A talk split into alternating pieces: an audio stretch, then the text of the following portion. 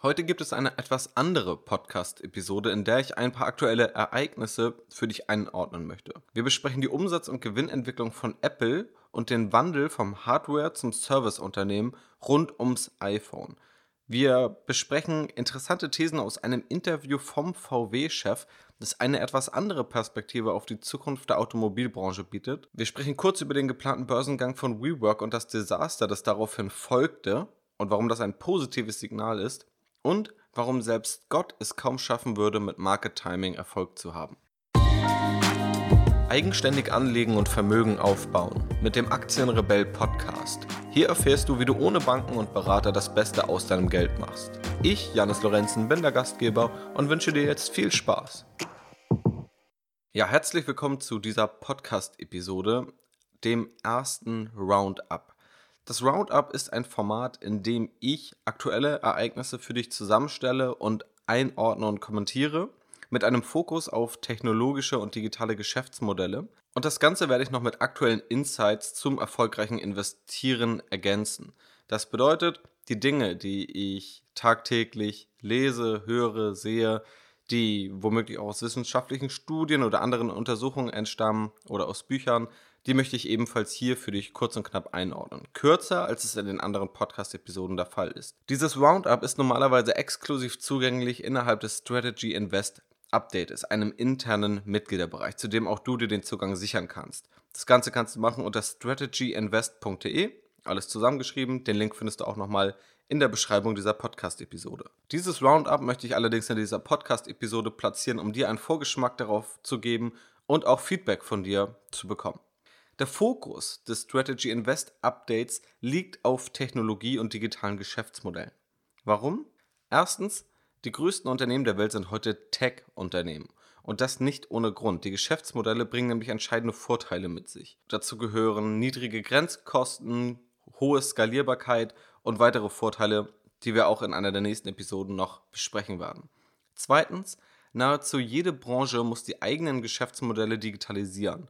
Ganze Branchen werden dabei von digitalen Unternehmen aktuell und in Zukunft auf den Kopf gestellt. Und drittens, in der digitalen Welt gelten andere Gesetze als die, die wir von herkömmlichen Unternehmen kennen.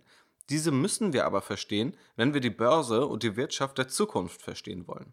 Genau diese Gesetze möchte ich dir zeigen, sowohl durch Wissen als auch durch praxisorientierte Analysen. Einige Auszüge dieser Roundups, Analysen und Ratgeber, die sonst nur im Strategy Invest Update veröffentlicht werden, werde ich dir auch vereinzelt hier im Podcast zugänglich machen. Diese helfen dir dabei, deine Geldanlage auf Erfolgskurs zu halten und ein noch besserer Anleger zu werden und die digitalen Geschäftsmodelle zu verstehen. Und das alles natürlich leicht verständlich, fundiert und kompakt.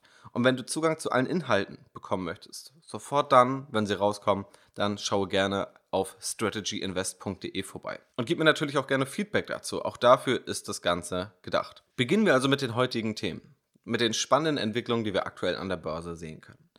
Was bewegt aktuell die Börsenwelt? Viele Dinge. Ganz konkret habe ich aber drei Themen dabei. Zum einen die neuesten Zahlen von Apple und die strategische neue Ausrichtung der Blick eines der größten Automobilherstellers der Welt auf die Zukunft des Autos und das Scheitern des WeWork-Börsengangs und die Lehren, die wir für uns daraus ziehen können. Fangen wir mit dem ersten an. Apple gibt uns ein Update. Apple hat Quartalszahlen verkündet. Die wichtigsten Fakten dazu in Kürze.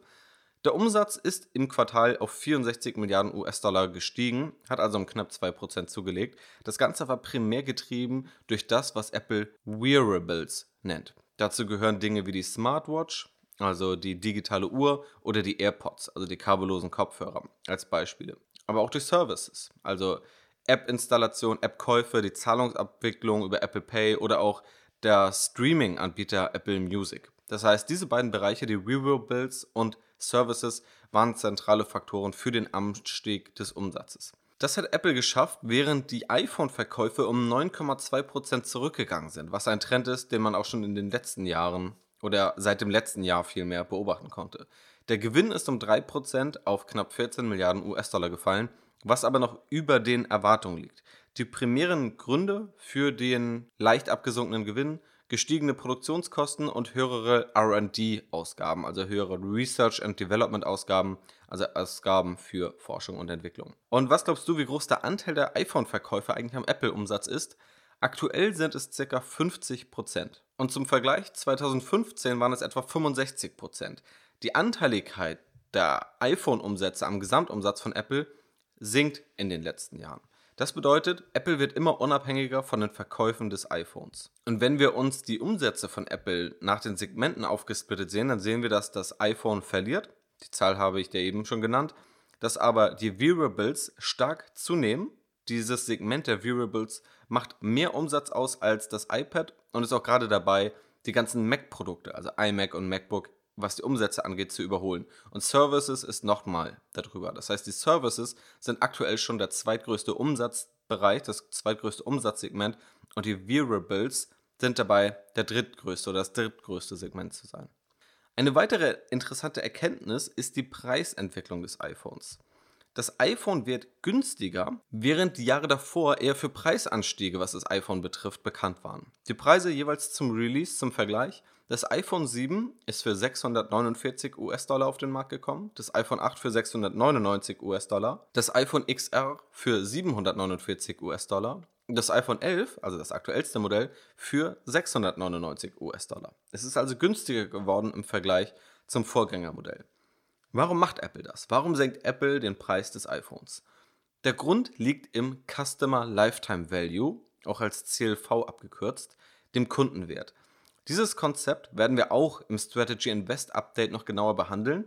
Kurz gesagt, der CLV, der Kundenwert, gibt an, wie groß der Gewinn ist, den ein Kunde einem Unternehmen über alle Produkte und Jahre hinweg in Summe liefert.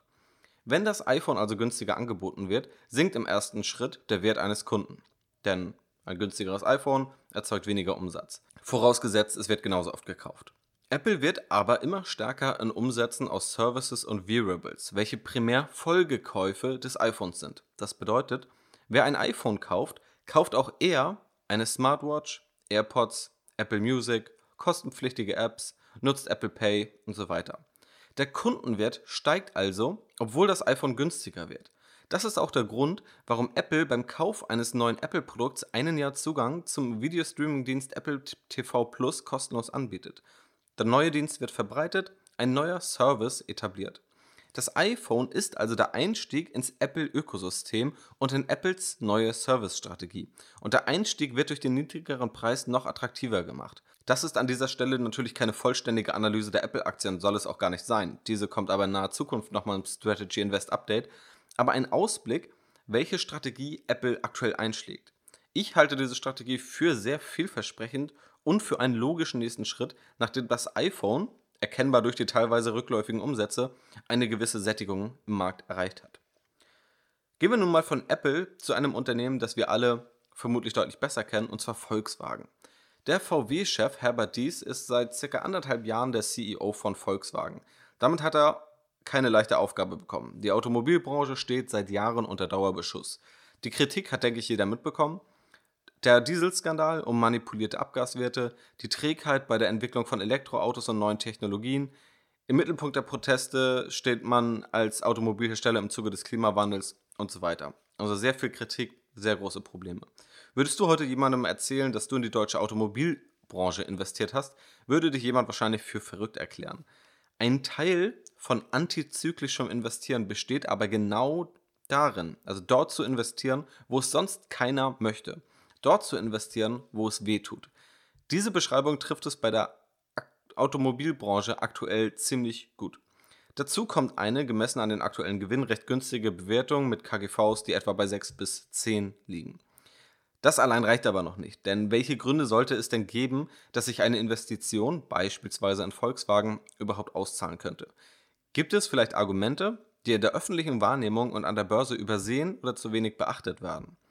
Herbert Dies, der VW-CEO, hat sich vor kurzem im T3N-Podcast, der sich auf Technologie und Digitales konzentriert, einigen kritischen Fragen gestellt. Natürlich ist dabei klar, dass der VW-Chef optimistisch auf die Zukunft des VW-Konzerns schaut und schauen muss. Tatsächlich bringt er aber einige valide Punkte an. These Nummer 1. Volkswagen wird zum Softwareunternehmen, was Chancen eröffnet. Unter anderem sagt er wortwörtlich, Volkswagen wird auch ein großes Softwareunternehmen. Zitat Ende. Tesla hat es vorgemacht und ein Auto um eine Software herum gebaut. während die Software in Autos bisher nur Nebensache war. Tesla schaltet neue Funktionen und Verbesserungen einfach per Updates ganz ohne Werkstatt frei. Und diesem Muster wird auch Volkswagen folgen müssen. Softwareunternehmen und digitale Geschäftsmodelle haben dabei ganz andere Mechanismen als herkömmliche Geschäftsmodelle. Genau deshalb besprechen wir diese auch hier, genau deshalb besprechen wir sie im Strategy Invest Update und genau deshalb besprechen wir diese auch in Zukunft in diesem Podcast. Und eins dieser Mechanismen besteht in den Möglichkeiten zur Skalierung. Software hat kaum Grenzkosten.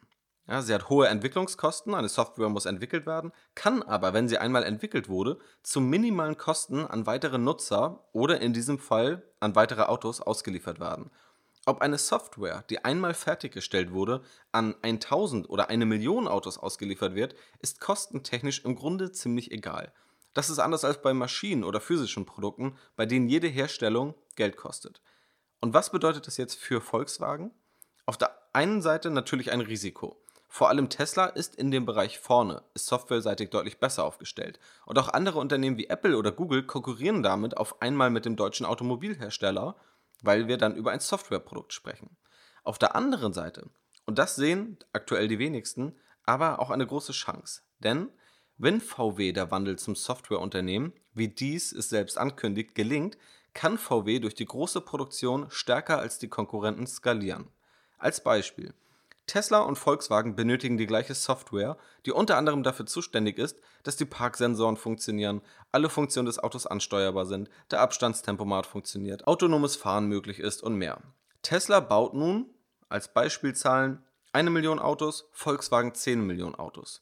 Die Entwicklungskosten der Software sind für beide Unternehmen weitestgehend gleich.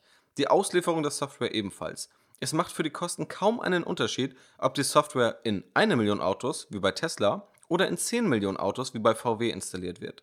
Volkswagen kann die Software also, wenn der Wandel zum Softwareunternehmen gelingt, deutlich besser skalieren. Sprich, ein deutlich besseres Kosten-Nutzen-Verhältnis erzielen. Die Größe von Volkswagen kann, wenn der Wandel zum Softwareunternehmen gelingt, hier also sogar zum Vorteil werden. Und These Nummer 2, das Auto wird attraktiver und sorgt dadurch für mehr Nachfrage. Auch die, zumindest in westlichen Industrienationen, vermeintlich sinkende Nachfrage wird in dem Interview thematisiert. So gibt der VW-Chef eine etwas andere Sichtweise auf die Zukunft des Autos ab, als die, die wir tagtäglich in den Medien zu lesen bekommen. Er sagt, die Nachfrage des Autos könnte sogar steigen, da das Auto immer attraktiver wird. Das Auto wird nachhaltiger, vermutlich durch die Umstellung auf Elektromobilität und einen nachhaltigeren Energiemix in der Stromerzeugung. Dieser Kritikpunkt, der das Auto heute trifft, wird also immer schwächer werden. Dazu kommt die technologische Weiterentwicklung. Autos werden immer besser im autonomen Fahren. In Zukunft werden wir das Auto nicht aktiv fahren müssen, sondern werden bequem gefahren. Wir werden sozusagen chauffiert. Die Unfallraten sinken durch Neuerungen und Verbesserungen von Notbremsassistenten, Parksensoren, Kameras und mehr. Das heißt, es gibt viel weniger Unfälle. Kurz gesagt, die Entwicklung, die die Automobilbranche aktuell durchmacht, sind kurzfristig unbequem und auch risikobehaftet. Sie können aber langfristig sogar von Vorteil sein, auch für deutsche Automobilhersteller, da das Auto immer besser und dadurch gegebenenfalls sogar attraktiver wird, was zu einer höheren Nachfrage führen könnte, statt zu einer fallenden Nachfrage, wie es oftmals einfach so angenommen wird. Und das dritte Thema, der WeWork Börsengang, über den ich auch in der vergangenen Podcast-Episode gesprochen habe und dargelegt habe, warum ich die Bewertung für sehr hoch finde. Zur Erinnerung, WeWork oder auch The We Company genannt, wollte vor ein paar Monaten an die Börse gehen. Ich habe dem angekündigten Börsengang, wie erwähnt, einen Beitrag auf dem Blog aktienrebell.de und auch auf diesem Podcast gewidmet.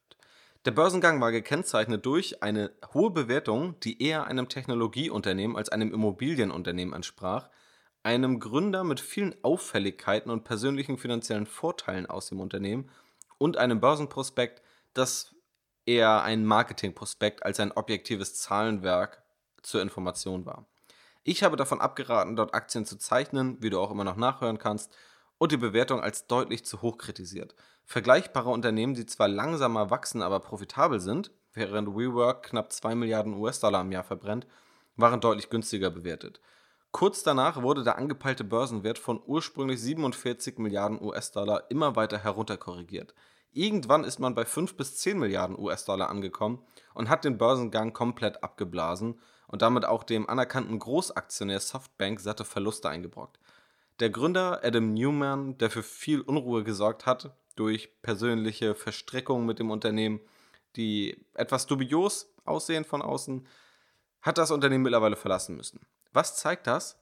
Die Warnzeichen, dass der Börsengang aufgeblasen war, waren mehr als berechtigt. IPOs, also Börsengänge, sind und bleiben außerdem in vielen Fällen hochriskant, wie ich es auch in der letzten Podcast-Episode erwähnt habe. Und es ist ein Zeichen, in dem Kurse auch durch niedrige Zinsen, zum Teil zumindest getrieben werden und dringend Anlagemöglichkeiten gesucht werden, ein positives Zeichen. Denn anders als zur Dotcom-Blase um die Jahrtausendwende herum 2000, 2001, in der jedes wertlose Tech-Unternehmen Millionen von Anlegergeldern erhielt, ist heute eine große Skepsis vorhanden. Ein Unternehmen wie WeWork, das zweifelsfrei ein interessantes Geschäftsmodell und ein hohes Wachstum hinlegt, hat es nicht mal an die Börse geschafft, sondern wurde vorher abgestraft, bevor private Anleger ihr Geld damit verbrennen konnten. Und in dem Sinne es ist ein sehr, sehr positives Zeichen. Und schlussendlich möchte ich dir nochmal zeigen, dass selbst Gott Schwierigkeiten hätte beim Market Timing. Nick McGilly von Of Dollars and Data hat einen Artikel dazu geschrieben. Auch diesen verlinke ich dir in der Podcast-Beschreibung. Er leitet den Artikel ein mit This is the last article you will ever need to read on market timing. Er macht darin ein Experiment. Stell dir vor, du startest irgendwann zwischen 1920 und 1979 und musst dein Geld für die nächsten 40 Jahre in den US-amerikanischen Aktienmarkt investieren. Sobald es einmal investiert ist, bleibt es auch investiert. Du hast zwei Strategien zur Auswahl. Erstens, du investierst jeden Monat 40 Jahre lang je 100 Dollar. Das Ganze ist übrigens inflationsbereinigt. Die zweite Strategie, du sparst 100 US-Dollar jeden Monat und kaufst dann, wenn der Markt zurückgeht. Der Rückgang ist dabei so definiert, dass die Kurse unter dem Allzeithoch liegen. Aber dabei bleibt es nicht. Du hast dazu göttliche Fähigkeiten. Du wirst, bevor du kaufst, genau wissen, wann der Markt zwischen zwei Allzeithochs am niedrigsten ist. Welche Strategie würdest du wählen? Vermutlich die zweite. Das wäre intuitiv auch mein Tipp. Das Ergebnis? In ca. 70% der Fälle schneidet die erste Strategie besser ab als die zweite. Sobald du den günstigsten Punkt tatsächlich nur um zwei Monate verpasst, liegt die erste Strategie sogar in 97% der Fälle vorne. Ziemlich erstaunlich, oder? Warum das Ganze so ist, möchte ich auch gerne kurz erklären. Noch besser wird es verständlich, wenn du dir die Grafiken dazu anschaust. Gehe dazu einfach auf aktienrebell.de, gehe auf den Blog und in einem entsprechenden Artikel findest du die Grafiken dazu. Hier in der Kurzform, in der Phase zwischen 2008, wo wir einen Tiefpunkt hatten, und 2013 verdeutlicht das Problem.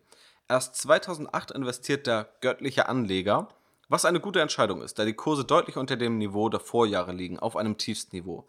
Nach 2008 steigen die Kurse aber stetig. Und der göttliche Anleger investiert nun nicht monatlich, wie es der andere Anleger macht, sondern wartet viele Jahre und lässt sein neu angespartes Geld an der Seitenlinie geparkt, ehe er wieder investiert. Denn der göttliche Anleger investiert ja nur an dem Tiefpunkt zwischen zwei Allzeithochs. Das heißt, es wurde jetzt 2008 investiert dann wartet er, bis das Allzeithoch irgendwann wieder überschritten wurde und es dann wieder zu einem Tief kommt. Das heißt, es wird viele Jahre gewartet, bis das neu verfügbare Geld investiert wird. In der Zeit liegt sein Geld ungenutzt auf dem Sparbuch und dadurch entsteht dieser Nachteil. Das Fazit des Autors, selbst Gott hätte Schwierigkeiten durch Market Timing, den Anleger zu schlagen, der einfach konstant, regelmäßig, ganz stur jeden Monat investiert und einfach loslegt, statt auf diesen Rückgang zu warten, in der Hoffnung, dass dieser kommt dass dieser erkannt wird und dass dann genau zum richtigen Zeitpunkt investiert wird. Zum Abschluss ein dazu passendes Zitat von Warren Buffett: Sei geduldig, triff keine dummen Entscheidungen wegen ein paar Preisschwankungen. Und das war es mit diesem ersten Roundup. Wir haben über Apples neue Strategie gesprochen, das heißt einmal die aktuellen Quartalszahlen angeschaut und geschaut, wie Apple sich nun auf eine Strategie rund um die eigenen Services und den Customer Lifetime Value fokussiert. Wir haben uns ein paar Thesen aus dem Interview vom VW-Chef angeschaut, die ein positiveres Bild auf die Automobilbranche oder ein positiveres Licht auf die Automobilbranche werfen, das wir so in den Medien eher weniger vermittelt bekommen. Wir haben darauf geschaut, warum der WeWork-Börsengang, der grandios gescheitert ist, ein positives Zeichen sein kann und warum selbst Gott Schwierigkeiten hätte beim Market Timing. Wenn du mehr von solchen Inhalten wissen willst, dann solltest du auf jeden Fall diesen Podcast in Zukunft im Auge behalten. Wenn du aber nichts verpassen willst, wie gesagt, einzelne Inhalte werde ich immer nochmal hier auskoppeln. Alle Inhalte, direkt wenn sie rauskommen und vollständig, wirst du im Strategy Invest Update erhalten, wenn es dich interessiert. Das heißt, wenn du die Ratgeber dort bekommen möchtest, wenn du konkrete Aktienanalysen bekommen möchtest, Analysen zu bestimmten Märkten, beispielsweise zum Audio-Streaming-Markt, zum Video-Streaming-Markt, zum Smartphone-Markt und vielen weiteren Märkten, also Märkte, Aktien, Ratgeber, in denen aktuelle Ereignisse immer wieder eingeordnet werden, je nachdem, ob eine Zinswende bevorsteht, fortgeschrittenere Einblicke in bestimmte Faktoren, über die wir auch schon in vergangenen Podcast-Episoden gesprochen haben, also beispielsweise, ob Value-Aktien aktuell aussichtsreich sind oder nicht. Ja, auch das werden wir dort besprechen und du wirst auch Zugang zu einem Musterdepot bekommen, wo du eine Asset Allocation nachverfolgen kannst. Also nachverfolgen kannst, wie ich im aktuellen Umfeld Geld anlegen würde und wie ich es prozentual auf welche Anlageklasse oder auf welche Anlagemärkte verteilen würde. All das bekommst du also in Auszügen hier und komplett im Strategy Invest Update. Und dort kannst du natürlich auch deine Themenwünsche platzieren. Also geh einfach auf strategyinvest.de, wenn du mehr darüber erfahren willst, oder schaue auf den Link in der Podcast-Beschreibung. Nun interessiert mich natürlich dein Feedback dazu, zu diesem Roundup. Hat es dir gefallen? Hat es dir nicht gefallen? Gibt es Themen, die du dir auch wünschst? Kennst du vielleicht ein deutsches Wort für Wearables von Apple? Ja, also das, was unter Smartwatch und AirPods fällt. Ich habe keine griffige deutsche Übersetzung gefunden. Wenn du also klüger bist und etwas griffigeres hast als die Wikipedia-Definition für Wearables, die lautet kleine vernetzte Computer, die am Körper getragen werden und den Alltag des Trägers unterstützen sollen, dann lass mich das gerne wissen. Und auch wenn du Fragen zum Strategy Invest Update hast, schreib mir natürlich gerne eine Mail. Einfach an janis.aktienrebell.de. Ich freue mich, dich in der nächsten Podcast-Episode oder im Strategy Invest Update begrüßen zu dürfen. Ich wünsche noch einen wunderschönen Tag und bis zum nächsten Mal.